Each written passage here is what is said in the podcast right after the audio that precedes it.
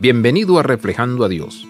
En los Salmos, Dios habla claramente acerca de su justa ira hacia el pecado. A veces es difícil pensar en la ira de Dios, pero debemos darnos cuenta de que Dios odia el pecado porque destruye la creación que Él ama. Dios odia el pecado por lo que te hace en ti y a mí. El pecado destruye lo que Dios creó y nuestra relación con Dios y los demás. Dios no guarda silencio acerca del pecado porque Él nos ama. El corazón justo de Dios nos llama a salir del pecado y así alejarnos de la muerte.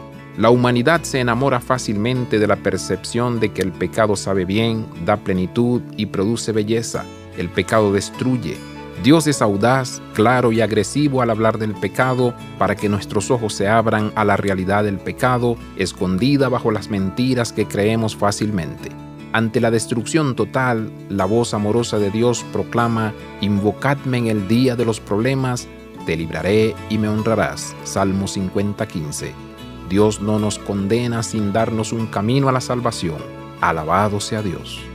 Abraza la vida de santidad visita reflejandoadios.com.